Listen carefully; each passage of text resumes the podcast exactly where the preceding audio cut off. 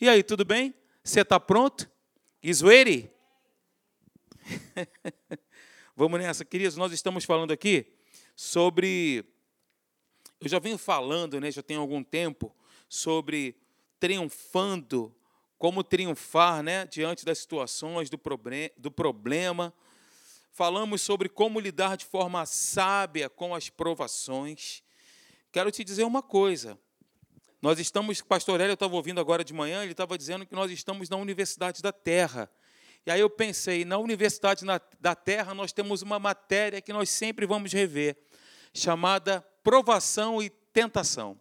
Essa matéria, nós estaremos sempre revendo essa matéria. Todos nós aqui passamos e passaremos por tribulações, por aflições, por provações. A boa notícia é que Deus está conosco. A boa notícia é que, mesmo as ondas batendo contra nós, para fazer com que desistamos, a nossa força, a nossa esperança, a nossa confiança está em Deus. Ele é a nossa força. Amém, queridos? Você está animado? Ele é a nossa força, amém, gente? Ele é a nossa força e nosso escudo.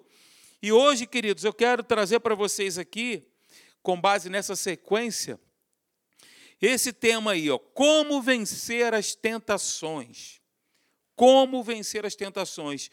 E não tem como nós falarmos sobre esse tema sem abordarmos, por exemplo, Mateus capítulo 4 e Lucas capítulo 4, quando Jesus é tentado, quando Jesus é levado para um campo minado.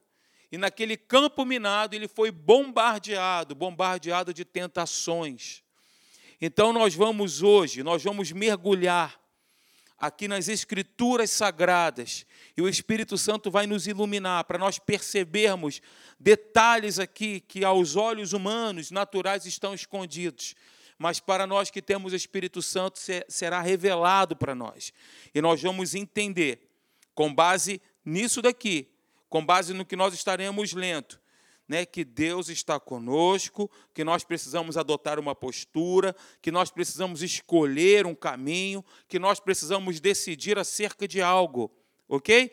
Então, aproveitando esse momento, queria que você abrisse, por favor, a sua Bíblia em Lucas capítulo 4. Lucas capítulo 4. Mateus, Marcos, Lucas, João. Isso. Lucas capítulo 4.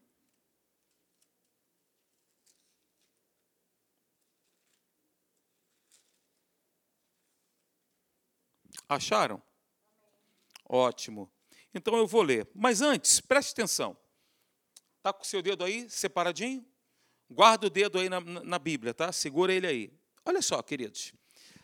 Eu já ouvi, e muitos de nós também acabam dizendo a mesma coisa, que Jesus só começou o ministério dele na terra depois que ele foi batizado com o Espírito Santo.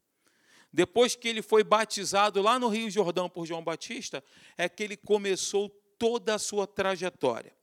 E aí nós vamos ler aqui que Jesus andou por toda parte, fazendo bem, curando, libertando, salvando, operando sinais, maravilhas, proezas, coisas do céu na terra. Nós vamos ver isso aqui. Mas eu quero dizer para você que o ministério de Jesus aconteceu sim após o batismo com o Espírito Santo, mas aconteceu também após a tentação no deserto. Eu tenho falado aqui que Deus ele quer nos levar à maturidade. Essa é a vontade dele. E não há atalho, não tem como chegarmos à maturidade sem passarmos pelo deserto. Não tem para nós andarmos com Deus de uma forma mais profunda se nós não passarmos por provações. Porque a provação, eu costumo dizer que é o teste do amor de Deus. A provação nos leva para um outro nível. É dessa forma que nós, nós precisamos entender. E eu disse aqui há um tempo atrás que as adversidades elas são como uma encruzilhada. Uma encruzilhada onde uns colocam um pé, o pé em direção ao caminho do sucesso, ao passo que outros colocam os pés em direção ao caminho do fracasso. Nós precisamos enxergar as adversidades, as provações, as aflições desta maneira, onde neste caminho eu vou decidir algo. Eu vou tomar uma decisão. Seguir com Deus, confessar a palavra, falar a palavra, declarar a palavra, declarar o meu amor por Deus, porque a mim se apegou com amor, eu o livrarei. Estou lembrando aqui do Salmo 91. Né? O Salmo 91 está no meu coração, eu tenho meditado muito sobre isso. Se você olhar ali e começar a meditar no Salmo e ver qual que é a nossa parte, nós temos uma parte fundamental aqui no Salmo 91, uma parte que é inerente a nós, é inata a nós. Ele diz ao Senhor, meu refúgio, meu baluarte, acontece todos aqueles livramentos. Você vai ver aqui os versículos, né? E aí Deus diz: Olha, eu lhe responderei, porque eu, ele me invocou. Eu, eu lhe responderei. Ele me invocou, ele me buscou. Bem, voltando aqui então para essa questão inicial, existe uma decisão a ser tomada, uma posição a ser escolhida. E nós podemos definir exatamente aquilo que sai da nossa boca, queridos. Eu escolho aquilo que sai da minha boca. O que, que vai sair da minha boca? O que, que vai sair da sua boca? Sairão murmurações, praguejamentos, impropérios, ou a declaração viva da palavra de Deus, ou a palavra viva de Deus. Nós determinamos o que sai da nossa boca. Nós definimos, e com base nós vamos escolher aquilo que vai sair da nossa boca. Cantamos aqui: não morrerei, antes viverei. O salmo diz isso, né? E contarei as obras do Senhor. Senhor, tu és o meu escudo, a minha força, a minha fortaleza. Então, voltando aqui para o nosso tema, essa foi uma inspiração, guarda aí no seu coração, tá? Voltando aqui para o nosso tema sobre como vencer as tentações, eu leio aliás, Lucas capítulo 4, e lembro a você que antes da tentação de Jesus, nós precisamos entender o que aconteceu, e também depois da tentação de Jesus, o que aconteceu. Antes da tentação de Jesus no deserto, ele foi batizado nas águas. O Espírito Santo desceu sobre ele em forma de pomba. Gente, que extraordinário aquilo! E todas as pessoas que estavam ali ouviram uma voz do céu dizendo: Este é o meu filho amado, em quem me comprazo. Deus chancelando, reafirmando seu amor por Jesus, reafirmando e testemunhando a todos. Da mesma forma, Deus faz com você essa manhã. Deus ele reafirma o amor dele por você ele chancela o amor dele e diz para você: Você é filho amado. Você é um filho amado. É uma filha amada de Deus, um filho querido de Deus. Então analise isso, deserto, mas antes o que aconteceu e depois o que aconteceu. Com base nisso eu leio Lucas capítulo 4, versículo 1, Jesus, cheio do Espírito Santo, voltou do Jordão, veja, foi imediatamente. Não teve, não teve uma folga, não teve um hiato aqui, mas foi quase que de imediato. Jesus, cheio do Espírito Santo, voltou do Jordão e foi guiado pelo, pelo mesmo Espírito aonde? No campo minado do inimigo. Durante 40 dias, sendo tentado pelo diabo. Nada comeu naqueles dias, é, ao fim dos quais teve fome. Disse-lhe então o diabo: se és o, se és o filho de Deus, manda que esta pedra se transforme em pão. Mas Jesus lhe respondeu: Está escrito, não só de pão viverá o homem. E lá em Mateus ele complementa o versículo, né? Não só de pão viverá o homem, mas de toda palavra que procede da boca de Deus. Mateus capítulo 4 faz esse complemento do versículo. Versículo 5 aqui de Lucas 4. E elevando-o, mostrou-lhe num momento todos os reinos do mundo. Disse-lhe o diabo: Dar-te-ei toda esta autoridade e a glória destes reinos, porque ela me foi entregue e a dou a quem eu quiser. Portanto, se prostrado me adorares, toda será tua. Está se referindo à autoridade. Mas Jesus lhe respondeu: Está escrito: Ao Senhor teu Deus adorarás, e só a ele darás culto. Então o levou a Jerusalém e o colocou sobre o pináculo do templo e disse: Se és o filho de Deus, atira-te daqui abaixo, olha que interessante, o inferno usa a palavra, né? Um texto fora de um contexto para tentar legitimar uma decisão de Jesus. O mesmo Deus que criou as leis naturais é o mesmo Deus que criou as leis espirituais. O mesmo Deus que criou a eletricidade, a lei gravitacional, é o mesmo Deus, né? Então, olha só como é que o inferno, o diabo é sujo, pegando um texto para tentar legitimar uma decisão. Então, veja, de novo, versículo 10: porque está escrito aos teus anjos, o inferno dizendo para Jesus: Olha, Jesus, está escrito, aos teus anjos ordenará teu respeito que te guardem. Salmo 91, versículo 11, tá? E eles te susterão nas suas mãos, para não tropeçares em alguma pedra. Deus nos guarda? Sim ou não? Mas a nossa parte precisa ser feita.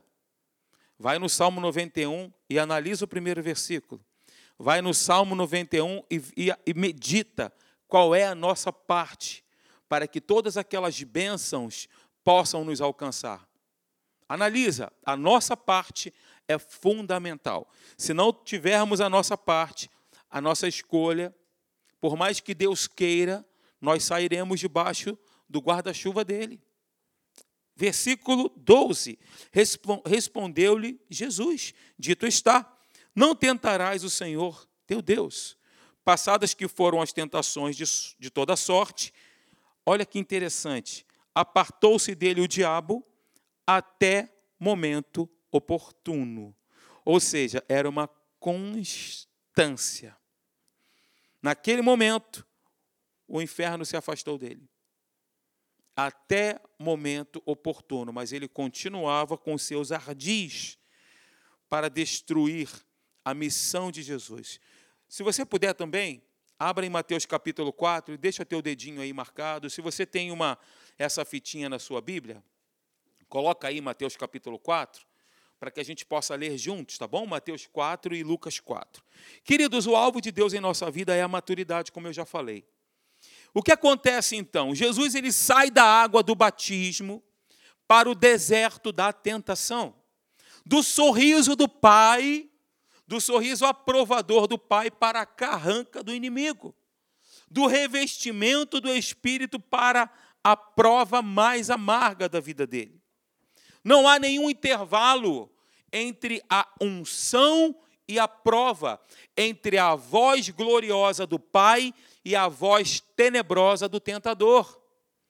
Ele foi tentado em tudo, diz a Bíblia, em Hebreus capítulo 2, versículo 10, versículo 18, Hebreus 4, 15, Hebreus 5, de 7 a 9. Ele foi tentado em tudo com o objetivo de nos socorrer. Está escrito. Ele foi tentado em tudo para nos socorrer nos momentos em que nós somos tentados. E eu quero destacar com você essa manhã pelo menos três pontos aqui de Mateus capítulo 4, que nós não lemos, do versículo 1 até o versículo 11, mas é o mesmo contexto de Lucas capítulo 4. Eu quero destacar pelo menos três pontos, três verdades aqui nesse texto. Primeiro, a tentação é inevitável. Ok? Guarde isso. É inevitável. Porém, não há pe pecado em ser tentado. Não há pecado. Não há pecado em ser tentado. Foi o próprio Espírito Santo que compeliu Jesus ao deserto. E nós vemos aqui em Lucas que ele foi que Jesus foi guiado pelo Espírito ao deserto.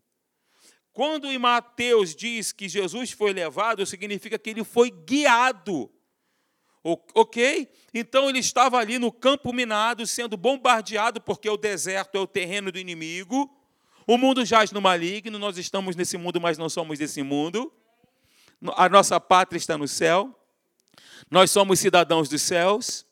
Nós somos filhos de Deus. Estamos nesse campo minado, sendo bombardeados, mas nós não somos daqui. Nós somos do céu. Nós somos de Deus, filhos dele. Então, esse terreno aqui, ele está sendo realmente um terreno minado. O deserto é o terreno do inimigo. E Jesus foi guiado pelo Espírito Santo no deserto. Levado no sentido de ser guiado. Ok? Volto a dizer, não há pecado em ser tentado. mas foi o Espírito Santo que compeliu Jesus, que guiou Jesus ao deserto. Segundo ponto. Primeiro ponto, tentação é inevitável. Segundo ponto, a tentação vem nas horas mais esplêndidas da nossa vida, mais maravilhosas da nossa vida. O que aconteceu com Jesus? A tentação vem nas horas mais esplêndidas da nossa vida. O que aconteceu com Jesus? Ele tinha acabado de sair do Rio Jordão, tinha acabado de ouvir a voz de Deus, tinha acabado de ver o Espírito Santo descer sobre ele. E Lucas diz que enquanto ele orava, isso aconteceu. Quando ele estava sendo batizado, ele viu, as pessoas ouviram. Gente, que maravilha! Imagina você no seu batismo, imagina você, irmã, no seu batismo você vê a, aquela pomba e Deus, o próprio Deus, falando a você, Marcelo, Maiete, deixa eu ver quem, Leandro, Nicole, Ronaldo, você é meu filho amado em quem eu tenho prazer. Você imagina você ouvindo isso? Então, isso tinha acabado de acontecer com Jesus. Jesus acabou de sair do Jordão cheio do Espírito Santo, no poder do Espírito Santo, como diz Lucas, que eu acabei de ler para você. E ele foi conduzido pelo Espírito no terreno minado do, do inimigo, que é o deserto, que todos nós passamos. Jesus acabou de sair do Jordão. Ou seja, queridos, não houve intervalo, como eu disse, entre a glória do batismo de Cristo e a dureza da tentação. Não houve intervalo. Jesus ele vai repentinamente do sorriso aprovador do Pai para as ciladas do maligno. Ele saiu da água do batismo para o fogo da tentação. Não houve transição entre o céu aberto do Jordão e a escuridão do deserto. Não houve. A vida cristã, queridos, não é uma apólice de seguros contra os perigos. Não é. Você está sendo prevenido. Você está ouvindo, porque, como eu disse no início, nós somos provados hoje e seremos provados enquanto nós estivermos na face dessa terra. Mas qual é o objetivo? Não é para sermos destruídos. Lembre-se que é o teste do amor de Deus, porque Deus quer nos levar à maturidade. Então, quando você ora, Senhor, eu quero ter uma experiência profunda contigo, se prepare para passar, por passar pela prova. Se você diz assim, Senhor, eu quero ter uma vida mais profunda contigo, eu quero te ouvir, se prepare, passarás pela prova. É bíblico, não é confortável dizer, mas é bíblico afirmar. Porque Jesus disse que no mundo nós teríamos aflições. Mas tem de bom ânimo. Eu venci o mundo. O que, que Jesus estava passando para nós? Olha, eu venci o mundo, eu estou com vocês. Pastor Marcelo leu aqui Hebreus, ó, não te deixarei, nem te desampararei. Eis que estou convosco todos os dias até a consumação do século. Não vos deixarei órfão, enviarei o consolador que estará para sempre com vocês. Eles vão guiar vocês, eles vão dirigir vocês, assim como o Espírito fez com Jesus no deserto. Ele faz conosco hoje, queridos. É uma palavra de ânimo, é de precaução. Precaução e caldo de galinha não faz mal a ninguém. É uma palavra de precaução, mas ao mesmo tempo para que você se anime. Crendo no fundo do seu coração que você está amparado, que você está protegido, que existe uma redoma de fogo à tua volta, e o diabo não pode te tocar. Por mais que ele queira, ele não tem esse poder, ele não pode. Nós temos uma aliança com o Deus vivo, queridos. Glórias ao teu nome, meu Pai. Terceiro ponto. Qual é o primeiro, então? É inevitável a tentação. Segundo, a tentação vem nas horas mais esplêndidas, como aconteceu com Jesus. Após o Jordão, aquele movimento maravilhoso. E o terceiro, o mesmo Jesus que venceu o diabo ele nos assiste quando nós somos tentados. Não precisamos temer o diabo, mas buscar refúgio em Jesus. Jesus é o mais valente, queridos, que amarra o diabo, saqueia a sua casa e lhe tira os despojos. Jesus é mais valente, ele é todo poderoso, ele não é mais forte. Quando nós falamos assim, Jesus é mais forte que o diabo, nós estamos colocando no mesmo nível de, de, de equidade. Mesmo nível. Ele é todo poderoso. Ele é todo poderoso. Ele não é mais forte. Ele detém todo o poder. Ele é o poder. Ele é o sumo sacerdote que nos socorre quando nós somos tentados, e nós vamos ver isso em Hebreus, capítulo 2, versículo 18. Jesus morreu para socorrer os que são tentados. Vamos abrir Hebreus, capítulo 2, versículo 18. Hebreus 2, 18. Quem achou, diga eu achei. Ótimo. Hebreus 2,18. Pois naquilo que ele mesmo sofreu, e eu quero abrir um parênteses aqui, olhem para mim, por favor. A Bíblia diz que Jesus, ele aprendeu as, pelas coisas que ele sofreu. Ele aprendeu a obedecer por aquilo que ele sofreu. Ok? Jesus não nos chama para nós escaparmos da dor. Preste atenção no que eu vou dizer para você. Ele não nos chama para nós escaparmos do sofrimento, para nós escaparmos das aflições, mas ele nos chama para nós triunfarmos sobre a dor, triunfarmos sobre as enfermidades, triunfarmos sobre o sofrimento. Não para nós escaparmos, mas, mas para nós vencermos. Ele sempre nos conduz em triunfo. Meu Deus, glórias ao teu nome, pela tua palavra maravilhosa, Senhor, que enche o nosso espírito, que nos enche, Senhor, de força, de ânimo, de coragem, Pai. Obrigado, Pai. Meu Deus, queridos, Jesus, ao encarnar, ele se identificou conosco porque ele viveu exatamente o que nós vivemos. Houve ali uma identificação ao assumir a natureza humana.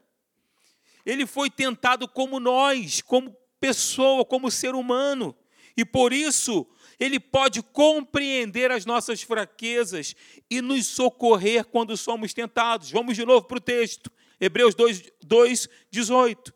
Eu leio para você, pois naquilo que ele mesmo sofreu, tendo sido tentado, é poderoso. Ele não é mais forte, ele é poderoso, ele é o poder, o próprio poder, para socorrer os que são tentados.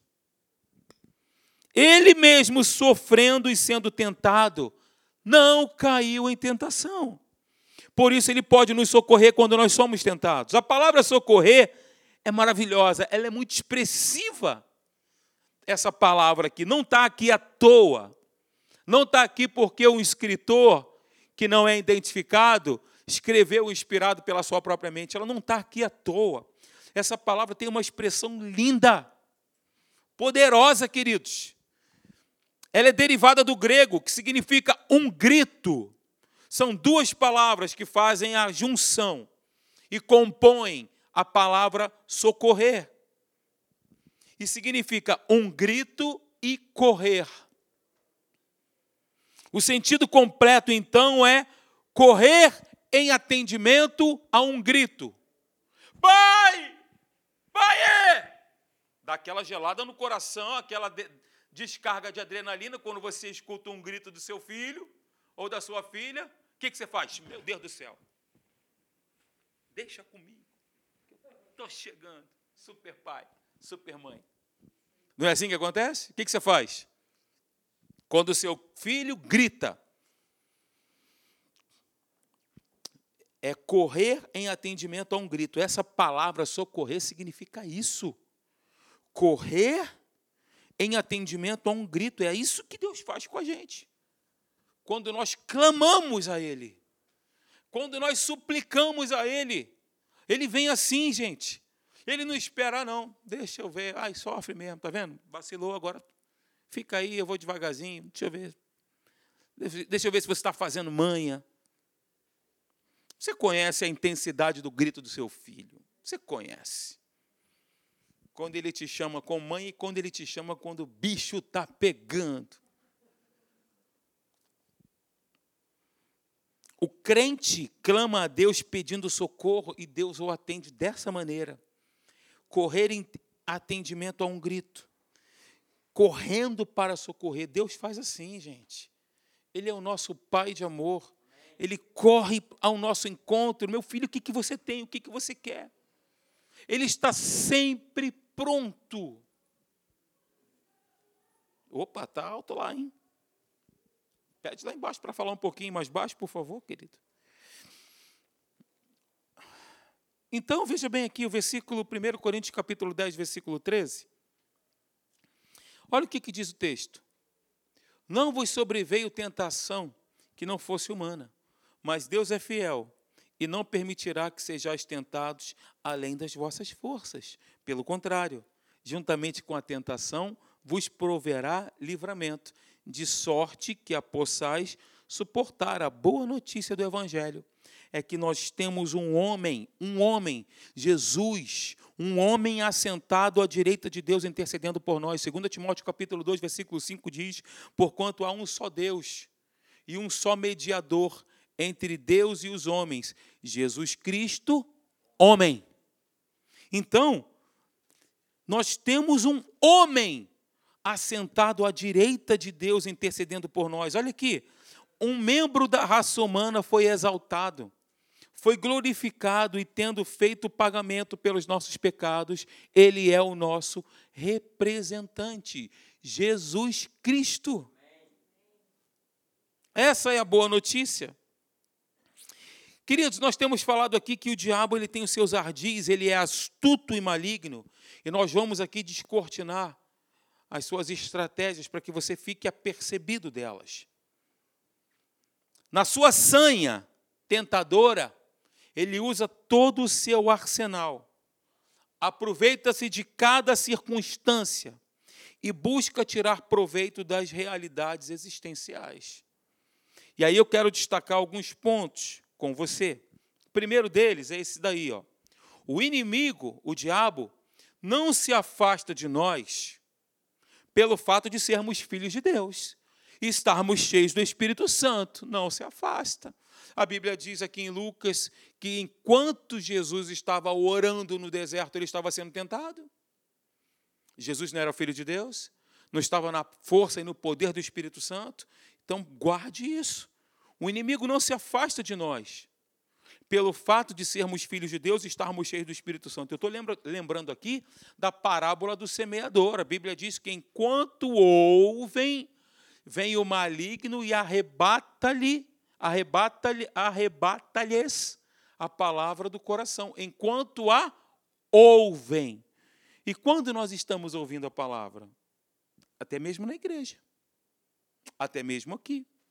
Algumas coisas acontecem você recebe uma mensagem esquisita, o telefone dá uma vibrada, você olha, para que a palavra seja roubada. Pensamentos, preocupações. Segunda-feira, como é que vai ser? Eu vou pagar isso, eu tenho que pagar, não tenho dinheiro para pagar. E agora, como é que vai ser? Quem eu vou pedir emprestado? Mas se essa pessoa não tiver, eu vou no banco. Mas se o banco não me emprestar, outra pessoa vai ter. Aí a pessoa começa a viajar. Você sai do ar, perde a frequência está de corpo presente, mas a mente está lá no deserto de Atacama. Viajando na maionese. Olha o que, que o inimigo faz. Ele dá essas burrifadas. E aí, rapaz, como é que vai ser? Pô, tu não dormiu bem, hein? E amanhã, como é que vai ser? Gente, deixa o amanhã para amanhã. A gente não sabe nem se o amanhã vai chegar. Jesus pode voltar agora. Só para complementar, quando Jesus voltar, quem vai ficar feliz? Celso, se você estiver me assistindo, essa é para você, tá, irmão? Ai, Jesus. Deus é bom, não é, queridos? Ele é bom. Olha, preste atenção, vem aqui, ó. Preste atenção no que eu vou colocar para você. Essa é uma das maiores estratégias que o inferno utiliza. Essa daqui, ó. ele não começa com uma negação direta, mas com uma dúvida. Não foi assim que aconteceu com Jesus? Não é uma negação, Direta. A dúvida é uma arma sutil do inimigo. Se és filho de Deus, se és filho de Deus, pasme, essa foi a mesma estratégia que a serpente usou com Eva no jardim do Éden. É assim que Deus disse: Não comereis de toda a árvore do jardim. Qual é a semente? Dúvida. Queridos, nós precisamos lutar contra isso com todas as forças que Deus tem nos dado o poder do Espírito Santo. A Bíblia diz que Jesus, eu gosto disso, eu falo sempre para vocês aqui que Jesus estava indo para a sua cidade natal, não aleatoriamente, nem perdido, mas foi para aquela cidade com uma missão, que era de resplandecer a glória do Pai, porque Jesus na terra era o próprio Deus em ação. Jesus foi naquela direção, para aquela cidade, com um propósito, com um objetivo, com uma meta de fazer com que a glória de Deus resplandecesse ali.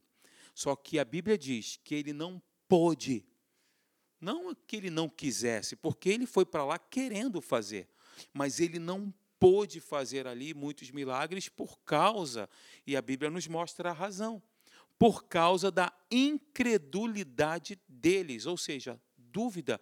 E eu gosto muito de dizer que a incredulidade, ela não é inerente às pessoas que não têm Jesus. Porque as pessoas que não receberam Jesus, estes são ímpios. Os ímpios já são ímpios. Mas a incredulidade, ela alcança aqueles que ouvem e não creem. Ouvem a palavra, mas sempre tem um detalhe. Ouvem a palavra e não acreditam. Desde o início, Jesus estava empenhado nos negócios do pai dele. Aqui é interessante, né, que na verdade o diabo pôs em dúvida toda uma vida, né? Toda a vida de Jesus. Porque ele foi batizado ali, começou o seu ministério, mas ele colocou em dúvida não aquele momento ali específico, mas toda a vida dele. E Jesus, quando ele foi, quando ele se, é, os pais dele encontraram ele no templo, a Bíblia diz, olha, que Jesus disse o seguinte: estou aqui na casa do meu pai aos 12 anos de idade. Então Jesus ele sabia quem era, ele sabia qual que era a sua identidade, quem ele era, mas aqui o inferno colocou em dúvida toda uma vida. Não somente aquele momento, mas toda uma vida. A sua filiação e identidade é questionada. Não é assim que o diabo faz? Como é que isso pode estar acontecendo com você? Você é filho de Deus. Você não é filho de Deus? Por que, que isso, você está passando por isso?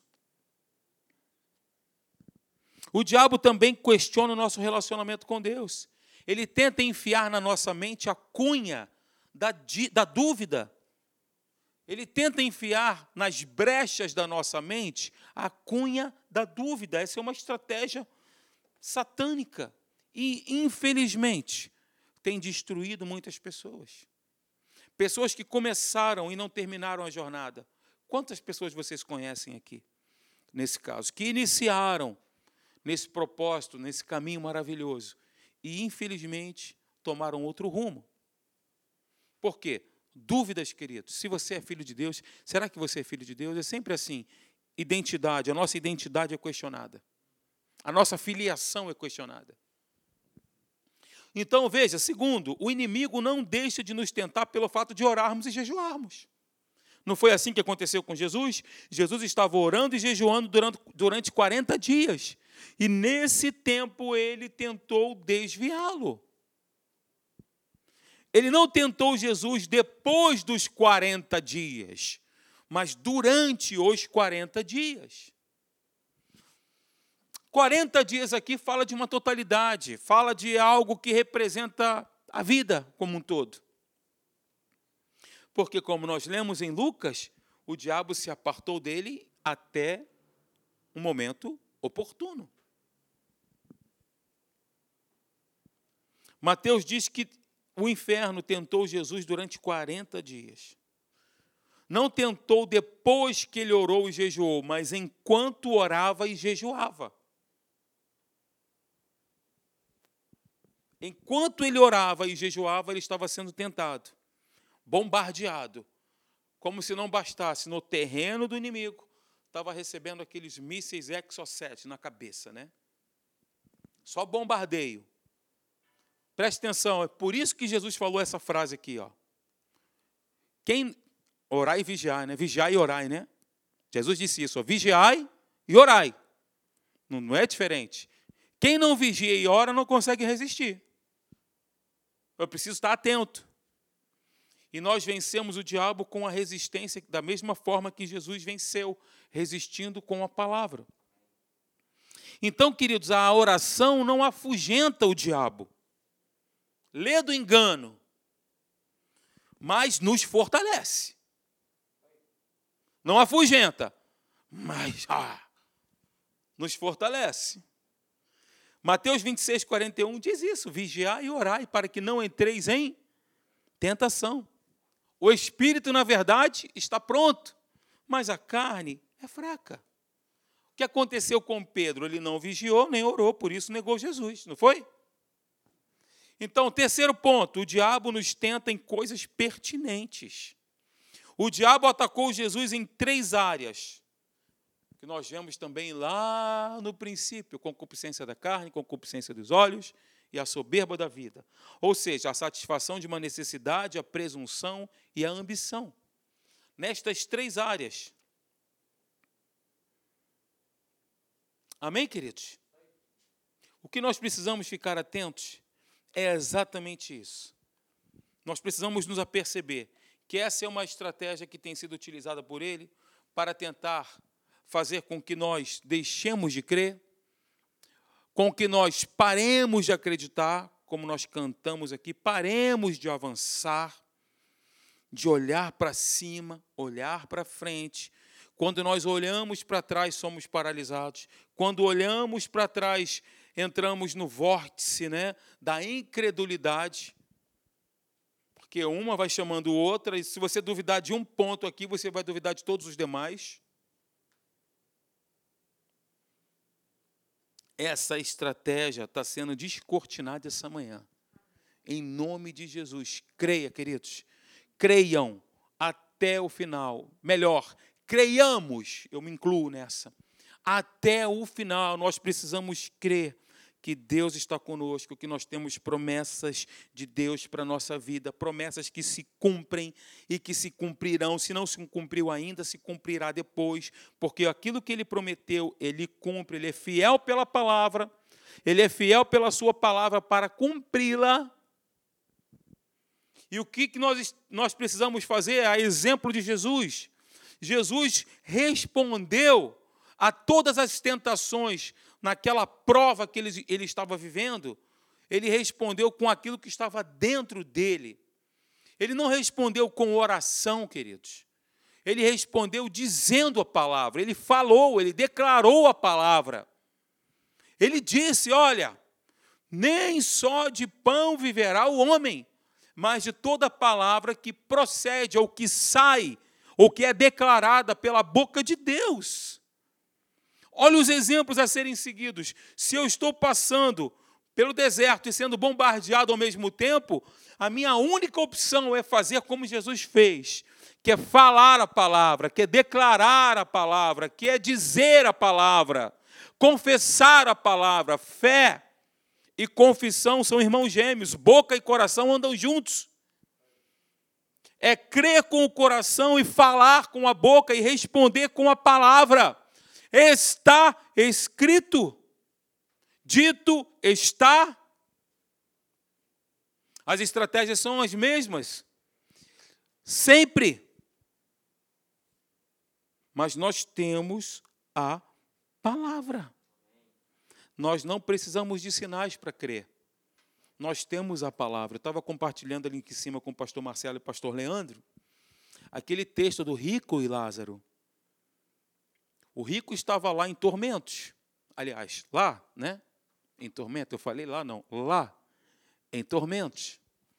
O rico estava em tormentos e ele fez uma oração ao pai Abraão e disse: Pai Abraão, peça que alguém ressuscite dentre os mortos e vá avisar aos meus irmãos para que eles não venham para este mesmo lugar de tormento. E aí o pai Abraão responde e diz: Olha, eles têm Moisés e os profetas, ou seja, eles têm a palavra. Ouçam-nos, ouçam-nos. Jesus, o pai Abraão não disse ouça-os, mas ouça-nos. É por isso que a gente sempre diz aqui que quando nós abrimos a Bíblia, é Deus falando conosco. Deus falando conosco. Nós abrimos a Bíblia, lemos a Bíblia, Deus está falando conosco. Então nós temos a Bíblia, nós temos aqui as promessas. Ouçam-no. Eles já têm, eles não precisam de sinais, eles não precisam que alguém ressuscite dentre os mortos. Eles não precisam que alguém ressuscite ou que seja feito como foi feito lá no livro de Daniel, né?